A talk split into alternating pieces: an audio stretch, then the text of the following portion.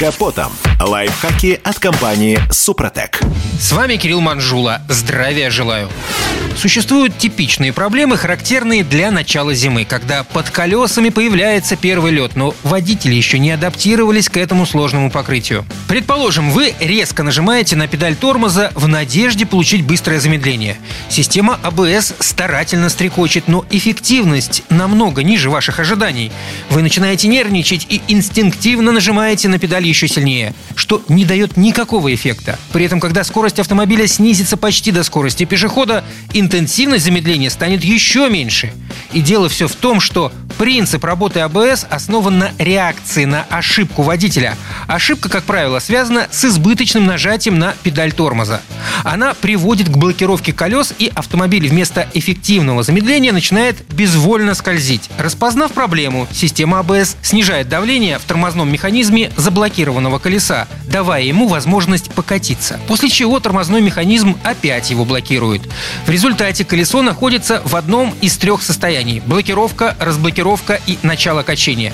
Причем эффективное замедление происходит только в момент начала блокировки колеса.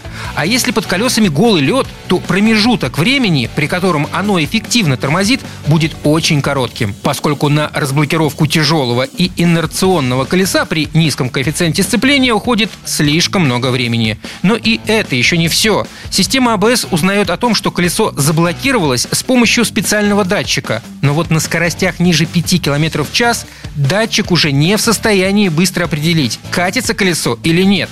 Поэтому АБС отключается, а вот водитель, продолжающий давить на тормоз, наглухо блокирует колеса.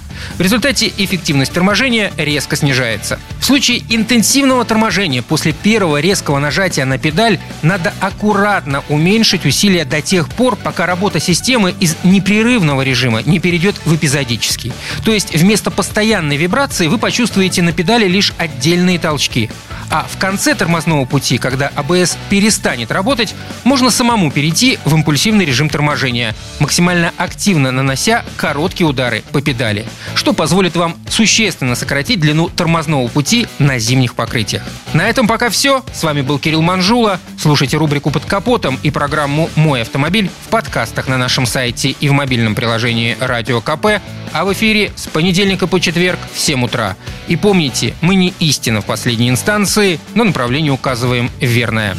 Спонсор программы ООО «НПТК Супротек». Под капотом. Лайфхаки от компании «Супротек».